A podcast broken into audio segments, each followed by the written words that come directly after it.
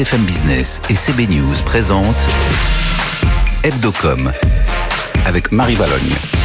Bonjour, bienvenue dans Hebdocom, votre rendez-vous du week-end sur BFM Business pour décrypter les stratégies de communication des marques et le marché de la pub. C'est inédit, la filière communication et l'union des marques s'engagent pour une pub plus responsable, alors que l'examen du projet de loi sur le climat débutera dans une dizaine de jours à l'Assemblée nationale. Leurs porte-parole respectifs, Mercedes Serra et Hervé Navlou, seront sur notre plateau dans quelques minutes pour nous détailler leurs mesures. Intermarché sous la menace d'une sanction pour pratiques commerciales abusives euh, quand la réalité est loin de l'image de marque des campagnes de pub. C'est l'édito de Valérie Potin aujourd'hui. Et puis on vous parlera marketing d'influence dans le Zoom. Nous recevons Édouard Filias, euh, co-auteur du manuel de l'influenceur aux éditions Ellipse, un guide pour créer du contenu et développer son audience. Voilà le programme, on démarre avec un tour de l'actu. BFM Business, Hebdocom, les news. Et ils viennent de me rejoindre, Frédéric Roy, le rédacteur en chef de CB News pour une émission quasi exclusive. Bonjour Frédéric. Bonjour Marie. Et Julien Rizzo de la rédaction de BFM Business. Bonjour Julien. Bonjour Marie. Julien, on commence ces news en musique avec Coca-Cola qui veut nous faire danser. Oui, hein, dans la nouvelle publicité, on suit trois jeunes hommes qui achètent une bouteille de la marque. Dès qu'ils boivent une gorgée du soda, ils se mettent à danser le Coca-Cola Kick Shuffle, une chorégraphie conçue pour la marque et que tout le monde peut reproduire. Alors euh, bien sûr, hein, avec un peu d'entraînement quand même. Et le phénomène est viral. Dès que quelqu'un boit du coca, il se met à danser, comme par exemple ce couple dans sa chambre, cette famille en train de déjeuner ou encore une chorale de gospel. Le tout sur une musique composée par le rappeur américain Tyler the Creator, spécialement pour la publicité. Avec cette campagne imaginée par Wayden Kennedy London, Coca-Cola veut décrire le plaisir que procure la boisson, une expérience presque impossible à raconter selon la marque. Si cette publicité sera diffusée en télévision et en radio, Coca-Cola mise surtout sur les réseaux sociaux. Euh, on imagine que la marque espère que les internautes reprennent la danse, notamment sur TikTok. Personnellement, je vous, rêve, je vous verrais bien, Marie, reproduire la danse. Mais moi, je crois que ma vidéo est déjà sur TikTok. En fait, je m'étais entraînée, c'est ça. Euh, c'est une campagne euh, dans l'air du temps. PAP pousse les Parisiens à quitter la capitale. Oui, hein, le site d'annonce immobilière entre particuliers surfe sur la crise sanitaire et le boom du télétravail. PAP déploie trois affiches dans le métro parisien. Sur chacune, on peut lire en gros la question envie de quitter Paris. Un message accompagné de photos de maisons de campagne avec jardin. Une véritable invitation au grand air. La campagne d'affichage réalisée en interne fait écho à l'explosion des demandes de biens en zone rurale sur le site. Plus 89% l'année dernière. Hein, c'est énorme. Pour convaincre les Parisiens, PAP insiste sur les prix en indiquant que ces grandes maisons valent un deux pièces dans la capitale. Cette envie d'ailleurs sera déclinée pendant trois semaines avec au total plus de 1300 affiches installées. Effectivement, ça fait réfléchir. Julien, on termine par la création du collectif de commerçants euh, Touche pas à ma vitrine, vent debout euh, contre la réforme euh, de la loi climat. Oui, une atteinte au droit de propriété, des lourdeurs administratives et une potentielle nouvelle taxe. Le collectif Touche pas à ma vitrine dénonce l'article 7 de la loi issue de la Convention citoyenne pour le climat. Cet article veut notamment donner la possibilité aux maires de réguler, voire interdire les écrans publicitaires numériques installés derrière les vitrines de magasins jugés trop polluants. Pour le collectif, c'est une atteinte à la liberté d'entreprendre et de commercer. La loi ouvre aussi la voie à une application de la taxe locale sur la publicité extérieure à ces panneaux numériques qui en sont pour le moment euh, exemptés. Si cet article est voté pour le, par le Parlement, la facture pourrait atteindre 150 à 200 millions d'euros pour les commerçants. Merci Julien Rizzo. Frédéric, on va parler climat dans un instant. Oui. Euh, des engagements des marques, tout ça. Et puis alors vous, vous nous parlez euh, d'avion. En fait, vous voulez euh, partir en voyage. C'est ouais, un peu ça, quoi. Ouais, exactement. J'en ai assez.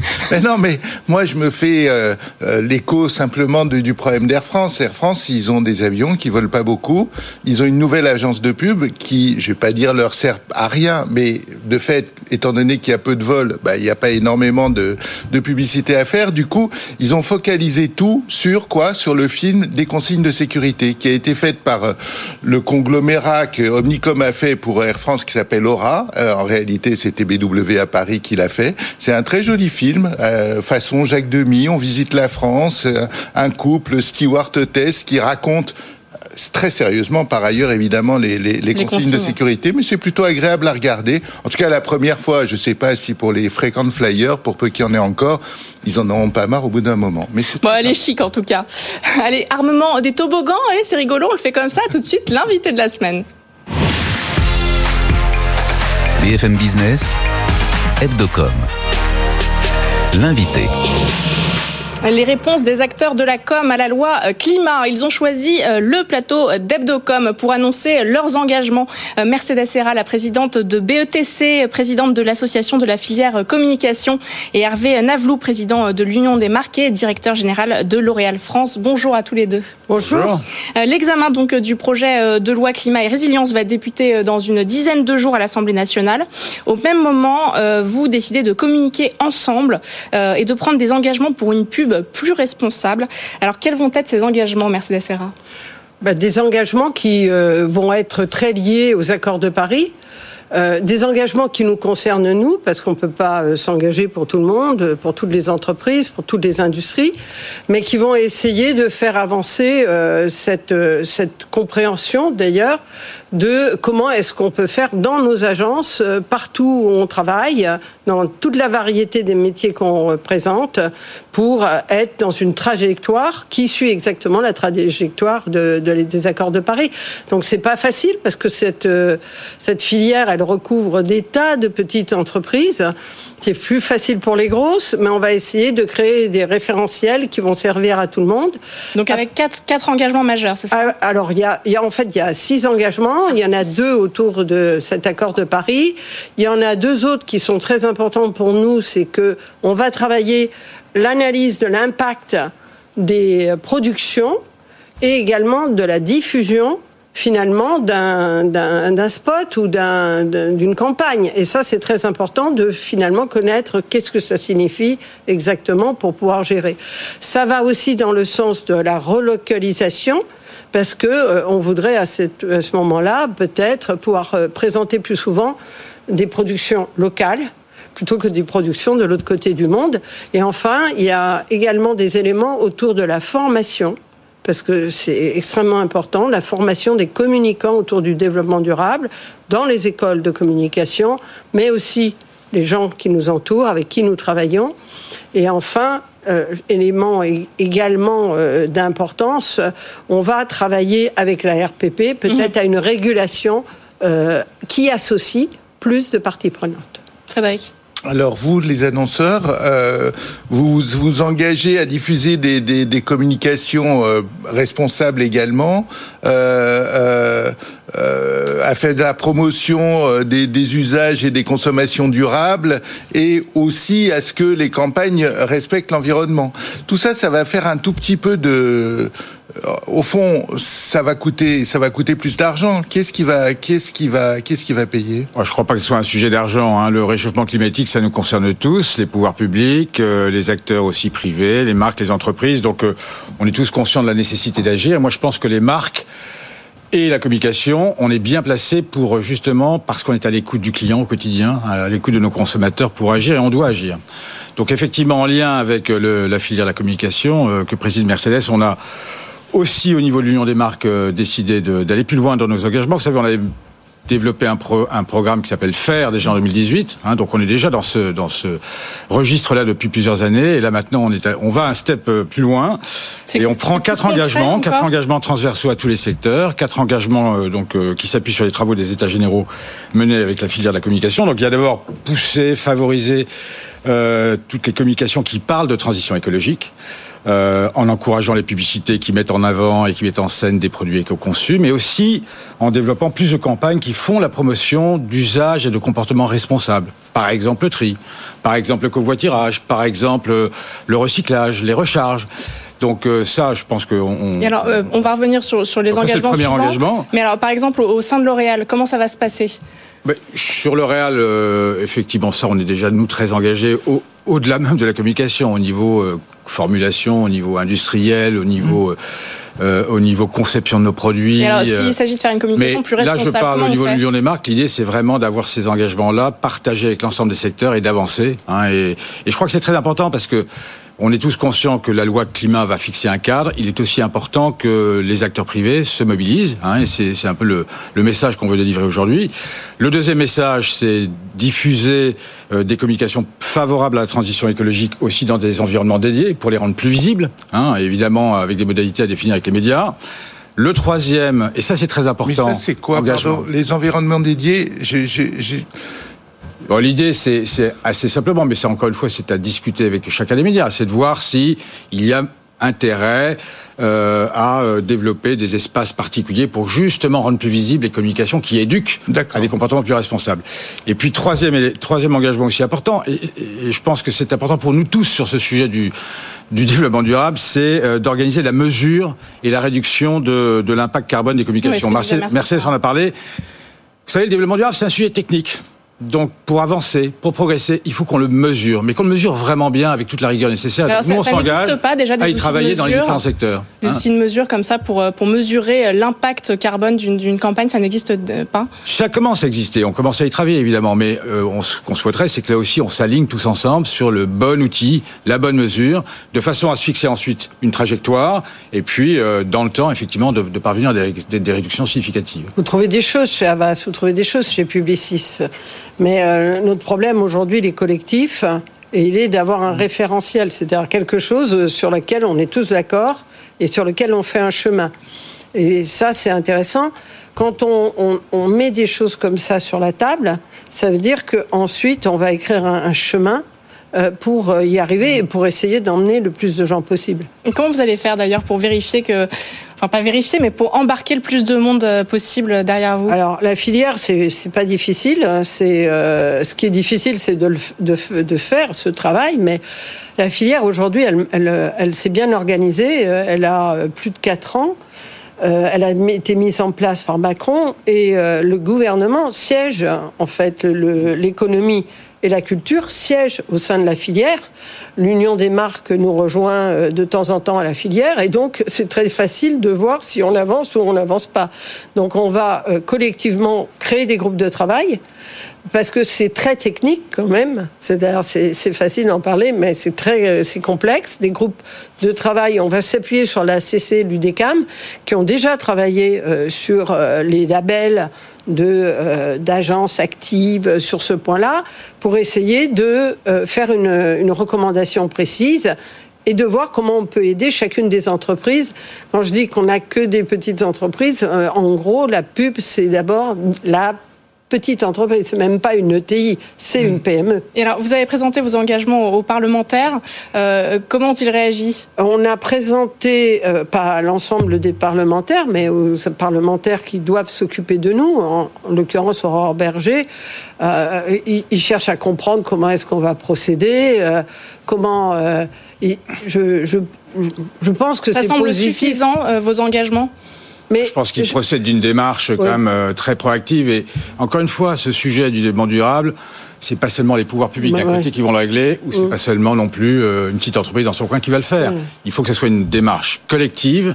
Je pense que plutôt bien qu'il y ait une régulation. Je pense qu'il faut pas qu'elle soit trop contraignante non plus. Il faut qu'elle soit incitative et pas trop punitive. C'est comme ça qu'elle permettra coup, euh, elle- aux marques et aux entreprises de se mobiliser. Trop contraignant, du Non, non, mais c'est- fossile qui serait... À la seule Non. condition qu'effectivement nous-mêmes on soit clair sur ce qu'on veut Oui. faire et c'est un peu le sens Ça, de la c'est démarche qu'on a. contraignant hein, pour, euh, pour euh, les équipes. Je vous rappelle que la pub ne, ne va pas bien. Je vous rappelle qu'on est très moyennement payé aujourd'hui, qu'on a des soucis et que ces gens-là qui sont à moins 20 se prennent euh, pas mal de sujets en plus. Donc euh, c'est parce que pourquoi? Parce que la pub, elle est très concentrée. C'est exactement ce que disait Hervé. On connaît le consommateur par cœur. On connaît même le, le public mieux que les associations qui nous entourent, puisqu'on a tout le temps des tests. Donc on sait que tout le monde veut aller là, mais on sait aussi qu'il ne faut pas dire n'importe quoi. On est obligé d'avoir des époques de transition. On ne peut pas non plus jeter l'eau pauvre en disant euh, la consommation c'est pas bien. Qu'est-ce que ça veut dire? Qu'est-ce que ça veut dire à la moitié des Français qui sont en train de gérer leur pouvoir d'achat? Donc je pense qu'il faut rester calme, serein. Nous on met tout ce qu'on peut pour contribuer. On espère que d'autres. L'Union des marques a mis les entreprises, nous, on les voit bouger tous les jours, on les voit dans leurs efforts. Et bien sûr, euh, l'État va faire quelque chose et on va travailler ensemble. Et vous allez vous engager sur des euh, sur des, des échéances, des chiffres, des choses précises, parce que j'imagine que c'est ça Le- en le- face qu'on va vous demander. Le plus difficile, c'est euh, on nous parle de trajectoire, mais personne ne connaît bien la trajectoire, mais pas que nous. Non, Hein, le gouvernement, euh, on est tous sur, on sait très bien euh, que, à quoi on voudrait arriver euh, en 2050. Donc c'est ça qu'on va travailler, c'est Mm. l'établissement d'une trajectoire. Et vous verrez, le plus étonnant, c'est que c'est nous qui serons les premiers à nous engager sur ces choses-là de façon précise, parce que je connais les équipes, elles vont travailler et elles vont donner une trajectoire, mais pas de façon absolue, parce que personne n'a exactement la règle de la trajectoire. Ça va être quoi? Les démarches, en plus, c'est original et forte. Hein. C'est encore une fois, pour une, des premières fois, je pense, euh, un moment où les, marques et les acteurs de la communication s'associent, travaillent ensemble, réfléchissent ensemble. Donc on va fixer le cadre. Et croyez-moi, derrière ça, toutes les entreprises aujourd'hui travaillent sur le sujet du développement durable. Donc notre enjeu, notre objectif est de les encourager, de, de les aligner et de les entraîner. Alors j'aimerais juste revenir pour terminer sur euh, le dernier engagement, réformer le dispositif de régulation professionnelle de la publicité. Euh, est-ce que ça veut dire qu'il faut que la RPP soit plus sévère? Oui, non, l'idée c'est en fait déjà, premièrement, de moderniser un petit peu la, la gouvernance, c'est de, euh, de, faire en sorte qu'effectivement il y ait des annonceurs, il y ait des agences, mais il y ait aussi des ONG hein, qui qui nous aident au niveau de cet organisme d'autorégulation à, à définir les règles, et puis effectivement de probablement d'élargir un petit peu aussi leurs prérogatives. Donc c'est faire en sorte que cet euh, organisme de régulation fonctionne le mieux possible, de la façon la plus transparente possible. Merci à vous deux d'être venus euh, sur notre plateau aujourd'hui pour euh, nous annoncer donc ces engagements de la filière communication et de l'Union des marques. Merci Mercedes Serra, présidente de l'association de la filière communication et merci à Hervé Navlou, président de l'Union des marques. Merci. Merci beaucoup. BFM Business, Hebdocom, l'édito. Quand la réalité est loin de l'image de marque des campagnes de pub, l'édito aujourd'hui est signé par Valérie Potin, journaliste spécialiste des médias et des stratégies de marque. Bonjour Valérie. Bonjour. On parle souvent hein, des campagnes d'intermarché sur le plateau d'Ebdocom avec de belles sagas publicitaires, on le reconnaît. Euh, aujourd'hui, vous nous parlez, euh, Valérie, d'intermarché, mais à propos d'un sujet bien plus sensible. C'est ça, une sanction de 150,75 millions d'euros euh, que Bercy demande au tribunal de commerce de prononcer à l'encontre d'Intermarché pour des pratiques commerciales abusives envers 93 euh, de ses fournisseurs. Alors en soi qu'une centrale d'achat d'un distributeur euh, use de pratiques abusives, un peu brutales et répréhensibles, il n'y a rien de bien nouveau sur le soleil. Euh, d'ailleurs, la, plupart des enseignes du, pays ont été à un moment soupçonnées, accusées ou condamnées pour de telles pratiques. Là, euh, la différence dans le cas d'Intermarché, c'est que c'est pas une première. Euh, souvenez-vous, ne serait-ce que de 2018, avec ce qu'on a appelé les émeutes au Nutella, hein, qui se sont produites dans dans plusieurs enseignes, enfin dans plusieurs euh, boutiques de, du, du, réseau, et qui ont valu déjà à l'époque à Intermarché une amende de 375 000 euros.